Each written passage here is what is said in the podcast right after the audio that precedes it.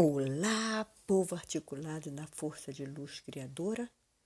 Vamos embora, que o tempo está girando e dando voltas em nosso coração. Lembrando a música do Chico Buarque que diz Roda Viva, o nome da música, e que diz: O tempo rodou no instante nas voltas do meu coração. E é assim que está, acelerado e rodando Lembrando, por exemplo, que faltam menos de 80 dias para finalizarmos o ano. E que ano, hein, gente? Bem, fatos, acontecimentos, história é que não faltam. Histórias boas, histórias ruins, histórias nem tanto, umas fáceis de dirigir, ou de dirigir já de digerir, outras difíceis, outras até de odor duvidoso e outras já cheias de esperança. Bem, vamos começar pelas as cheias de esperança, né? Vamos para frente, que atrás vem gente querendo aprender com a gente. Aqui é a Eliana, facilitadora dos ensinamentos da grande fraternidade branca universal, palestrante holística e apaixonada por um bom papo, sempre aprendendo e sempre trocando e sempre buscando. Vamos começar, como eu falei, pelas notícias que nos alavancam, que nos deixam de bem com a vida. E dessa vez foi o Prêmio Nobel da Paz, que nos trouxe com certeza, para quem ainda não faz, uma vontade enorme de ingressar e engrossar este grupo que está lutando contra a fome. Então, o prêmio foi concedido ao Programa Mundial de Alimentação né? E tudo isto já avisa, esse trabalho realizado por este programa de alimentação tem tudo a ver com o sexto raio, a sexta cor que vamos ver hoje, que é o rubi dourado, que vai falar de solidariedade, de partilha, de empatia, de ver o outro, né? serviços prestados. Mas voltando ao prêmio Nobel, não temos dúvida alguma da beleza, da importância dessa escolha pois, em pleno século XXI, o homem totalmente integrado na vida tecnológica, buscando cada vez voos mais altos, vivendo numa grande rede, né? ou como já previu o filósofo lá atrás, McLuhan, vivendo numa aldeia global e agora de olho em Marte, paradoxalmente, ao seu redor vivem a indiferentes, vivemos indiferentes a 43,1 milhões de pessoas que estão ao nosso lado vivendo em situação de insegurança alimentar. Olha só o número, não é pouco, são milhões, 43,1 milhões. Esta notícia, esse dado, faz parte do informe cujo título é O Estado da Segurança Alimentar e Nutricional no Mundo, matéria assinada por Jamil Chadê, colunista do UOL, datada de 13 de julho, agora do ano, nas redes sociais. A matéria informa que a FAO, FAO é uma sigla em inglês, mas traduzida é quer dizer Organização das Nações Unidas para Alimentação e Agricultura. É uma agência especializada do sistema ONU que trabalha no combate à fome e à pobreza por meio da melhoria da segurança alimentar e do desenvolvimento agrícola. Então, esta organização revela que a fome no mundo aumentou. O relatório que ela apresenta prevê que a pandemia da Covid-19 poderá, levar mais de 130 milhões de pessoas a passar fome crônica até o final de 2020. Nossa, nossa, nossa. E temos responsabilidade nisso. E eu ouvindo no sábado passado, dia 17, o jornal Hoje, aquele de uma hora da tarde, vieram os dados do IBGE e apontaram que 10 milhões de brasileiros estão passando fome. Ok? Então, vamos lá, vamos nos mexer, vamos ver o que, é que a gente está fazendo em relação a isso. Ainda mais um pouquinho sobre o prêmio Nobel. É, esse ano, nós só perdemos para o ano de 2009. Em 2009, foram cinco mulheres que ganharam o prêmio Nobel. Agora, foram quatro mulheres laureadas. E isto é bom, mas pode ficar ainda melhor. Para isto, vamos seguir em frente, nós, mulheres confiantes e lutadoras, pois, inacreditavelmente, tal como tecnologia, fome, avanço, vai para Marte e aqui as pessoas passando fome, as mulheres aqui ainda passam pelo processo de desvalorização, salários mais baixos, feminicídio, coisas do tipo. Mas a estrada é longa, mas nós não vamos desistir jamais. Até porque a era de Aquário é a era do sagrado feminino. Bem, Outro fato que eu também trouxe para a gente prestar atenção, refletir, não sei se vocês estão sabendo, é o decreto 10.502, assinado pelo presidente, nosso presidente Jair Bolsonaro, publicado no dia 1 agora, de outubro. É, ele cria uma nova política nacional de educação especial cujo texto incentiva a criação de salas e escolas especiais para crianças com deficiência. Sobre esse decreto, eu fui buscar comentários com quem tem muito mais propriedade cabedal para falar do que eu, que é algo direcionado à educação, né? então tem pessoas apropriadas para falar disso. Eu já tinha ouvido, como diz no ditado popular, esse galo cantar, mas agora me chamou mais atenção e aí eu fui dar uma olhada em quem está falando. E catando daqui, catando dali, como faço, percebo o quê? Que a unanimidade dos especialistas, pelo menos o que eu olhei, né, da área, consideram esse decreto um retrocesso. Encontrei Maria Tereza Mantoan, que é uma coordenadora do Laboratório de Estudos e Pesquisas em Ensino e Diferença da Unicamp. Ela diz o seguinte, aspas, em uma sociedade moderna, isso é inconcebível.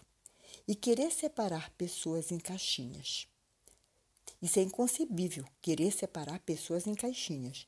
Temos que trabalhar nas barreiras que impedem essas pessoas de terem acesso e participação no mundo, e não em acentuar suas diferenças. Os pais dessas crianças não estariam matriculando em massa nas escolas comuns se não fosse bom para elas. Fecha aspas. Aí encontrei Luísa Correia, a coordenadora de advocacia do Instituto Rodrigo Mendes. Ela trabalha diretamente com ações para políticas públicas de inclusão. Observou a Luísa não só a inconstitucionalidade do decreto, como o fato de que a medida representa um atraso de 30 anos na luta da educação inclusiva. Ela acredita que a interação entre crianças com deficiência com as demais auxilia no processo de aprendizado. É, abre aspas porque ela fala. Já está comprovada em diversas pesquisas que a qualidade da educação no ambiente da inclusão é melhor. Fecha aspas. Luísa é responsável por produzir dados, informações e conhecimento que apoiam o avanço da educação inclusiva no país, garantindo que essas informações sirvam para uma melhoria nas políticas públicas relacionadas à educação inclusiva. Abre aspas ainda, falando Luísa. Temos 90% de alunos com deficiência incluídos na escola regular uma das missões da escola é preparar os estudantes para viver em sociedade, e o decreto vem na contramão. Fecha aspas. Sem dúvida, considero eu, o assunto é deveras polêmico. Por isso, recomendo a quem se interessou dar uma pesquisada. Eu fui e encontrei duas lives bem interessantes isso é muito bom, né? A gente estudar, e fuçar, e compreender, e se interar. Isso é maravilhoso. Essas lives, claro, ambas no YouTube. A primeira fala assim: polêmicas sobre o decreto 10.502. Quem apresenta é o professor Roberto Anderson. Ele é psicanalista e educador também, autor de livros e que eu cito agora é o livro Estudos sobre a Educação, dois pontos, inclusão responsável. O educador nos fala da seriedade do assunto mostrando a necessidade da sociedade como um todo estar atenta e aberta para ouvir e analisar é, o, o decreto com responsabilidade, tá? Ele citou uma frase que eu amei. A frase é o seguinte: abre aspas, infeliz do ser humano que precisa de leis para ter atitudes. Fecha aspas. E a outra live chama-se Inclusão, dois pontos, uma questão ética. Considerações sobre o decreto 10.502. Essa foi está sendo apresentada por Camila Maia, que é conselheira do Conselho Regional de Psicologia no Distrito Federal. Faz parte da Comissão de Psicologia e Educação. Ela foi mediada por Rubens Bias, feito com vários convidados. Super recomendo, maravilhoso. Seguindo, né, deixando, levando o barco para frente, e deixando esses, esses, esses questionamentos, lembro que este mês é, tivemos duas lindas datas: o Dia da Criança e o Dia do Professor. Né? E o Dia da Criança faz perguntar como é que estão as nossas crianças, como estamos tratando as nossas crianças que convivem conosco e a nossa criança interna. Né? Eu procuro alimentar muito a minha criança interna. E quando estou com meus netos, então, ah, é só alegria e é só criancice, brincadeira e peraltice. Então, vamos que vamos cuidando de nossas crianças. E também tivemos as bênçãos total das nossas mães.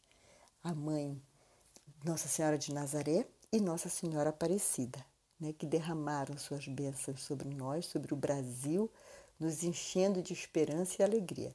Que a gente tenha o coração aberto para receber, assim como as homenagens aos professores, que foi maravilhosa né? Não podemos deixar de citar aqui aquela frase super conhecida de Cora Coralina, mas que é maravilhosa. Feliz é aquele que transfere o que sabe e aprende o que ensina. Né? É muito bom. Então, que a gente tenha em mente, não sei se todos viram, o filme É o Mestre com Carinho, mostrando que esses seres, os professores de nós, têm que ter total e absoluto respeito, que eles representam realmente uma classe que precisa ser valorizada, eles precisam se autovalorizar, eles precisam se reinventar agora, né? E a educação é o grande foco de qualquer sociedade que esteja seriamente empenhada no bem-estar de todos, através do conhecimento, que liberta, que inclui, que agrega, integrando a todos. Não é maravilhoso? Então, Seguindo, agora vamos dar uma espiada lá no céu, vamos ver como é que estão as coisas. Já que aqui na Terra, uhum, a gente bem sabe, né? No Brasil, então, a gente está de olho arregalado. Então, vamos pensar pela Lua, por este, por esta, este ser, né? A Lua como se uma divindade mágica, mas que a ciência reduz como uma esfera poerente e, bem, poerenta e esburacada. Mas para nós ela é uma divindade, uma senhora, né? Bem, Dia 16, ela entrou na fase nova, lua nova, ocasião em que os astrólogos informaram que, por ser ela, esta lua, ter ficado mais perto da Terra, ela é, foi considerada a maior superlua nova deste ano, tá? E é um período em que a gente tem que estar é, voltada para os nossos planos, para os nossos projetos, novos caminhos, né, novas percepções. Mas, quando chega dia 23, já muda a lua, já vem a lua quarto crescente, crescendo. E aí vai pegar toda essa, essa bagagem que a gente sonhou, que a gente projetou, que a gente quer colocar a mão na massa e fazer a coisa acontecer. Então, é, vamos pegando logo a marcha e vamos seguindo. Com certeza, vamos enfrentar obstáculos, vamos é, enfrentar desafios, até porque Mercúrio está retrógrado até dia 3 de novembro.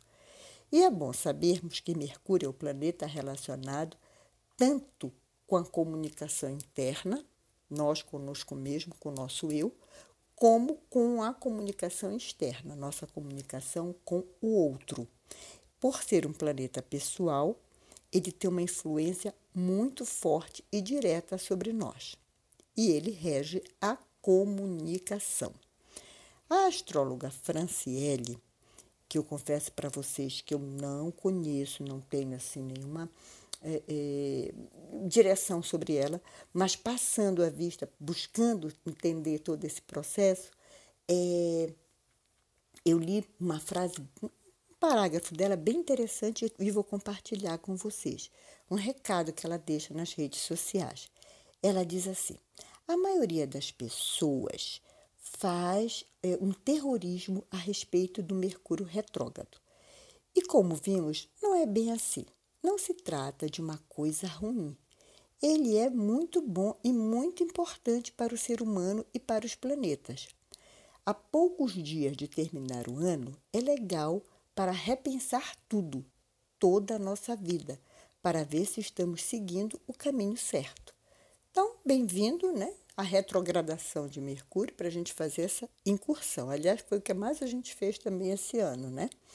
É, a astróloga sugere alguns cuidados que devemos ter neste período até dia 3 de novembro, que é quando ele sai da retrogradação. Primeiro, tenha calma na hora de explicar coisas importantes, a fim de que a pessoa, o ouvinte, tenha uma interpretação correta. 2.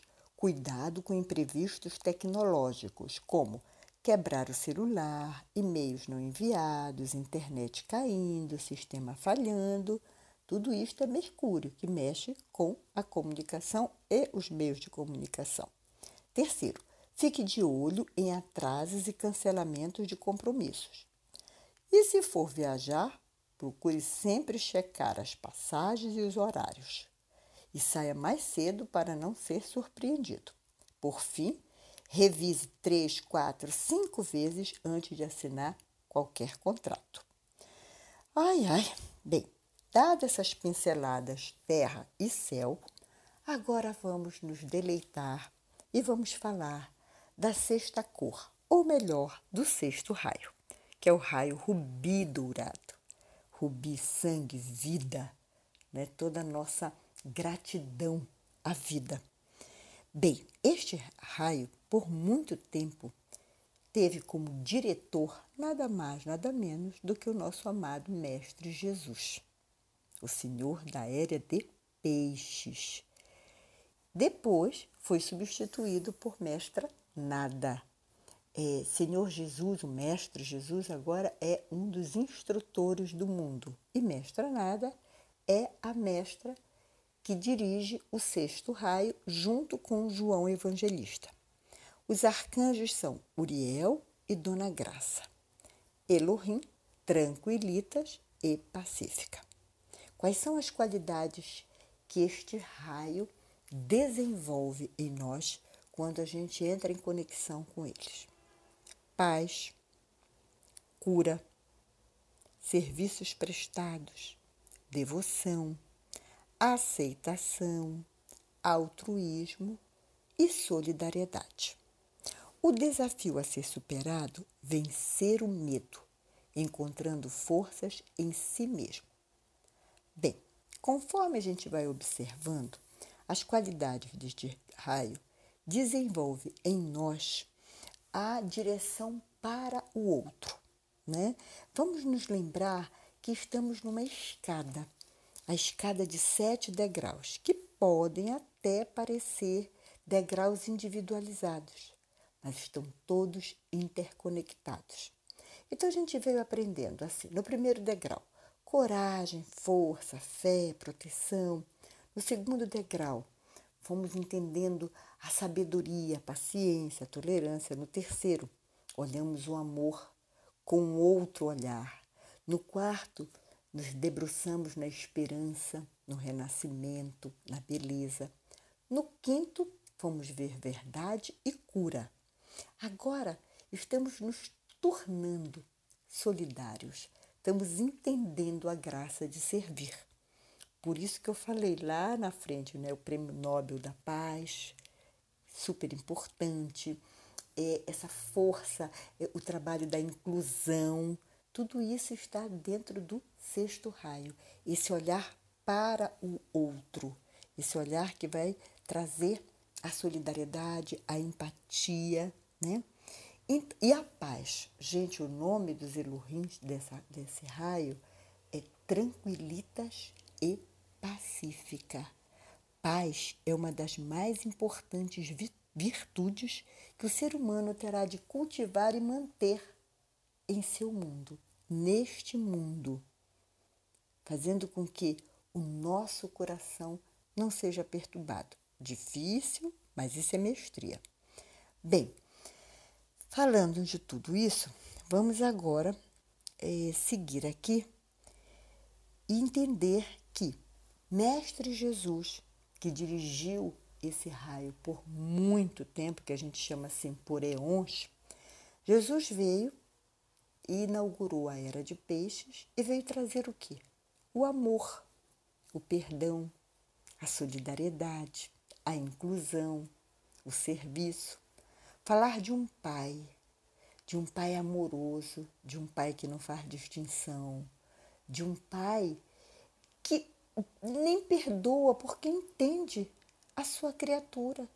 Aliás, ele experimenta a terra, a densidade, através de nós.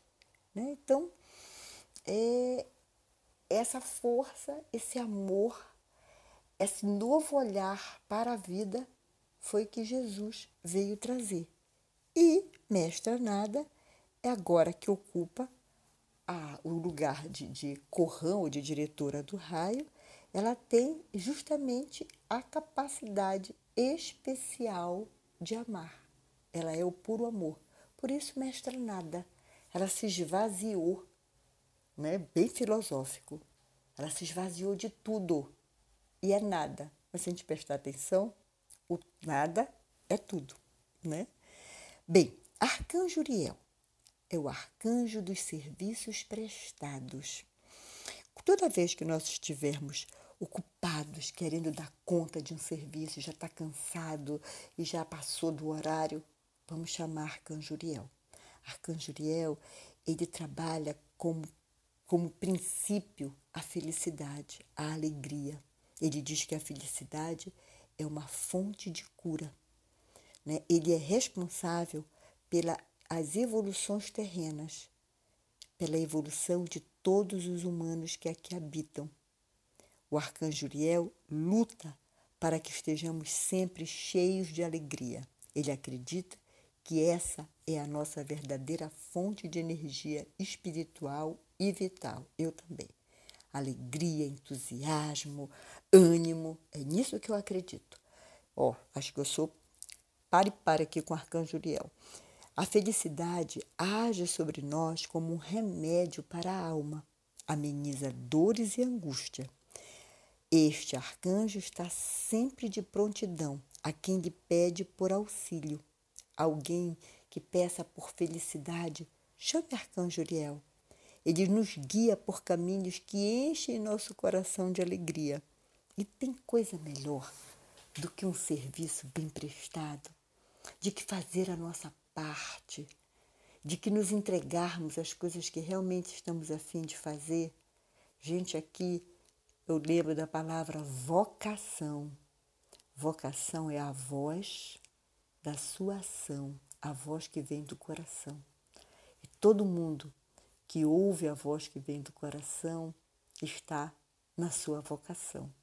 E aí tem alegria, vai feliz, vai fazer o seu trabalho, vai no estado de flower, sabe? Está sempre disposto, né?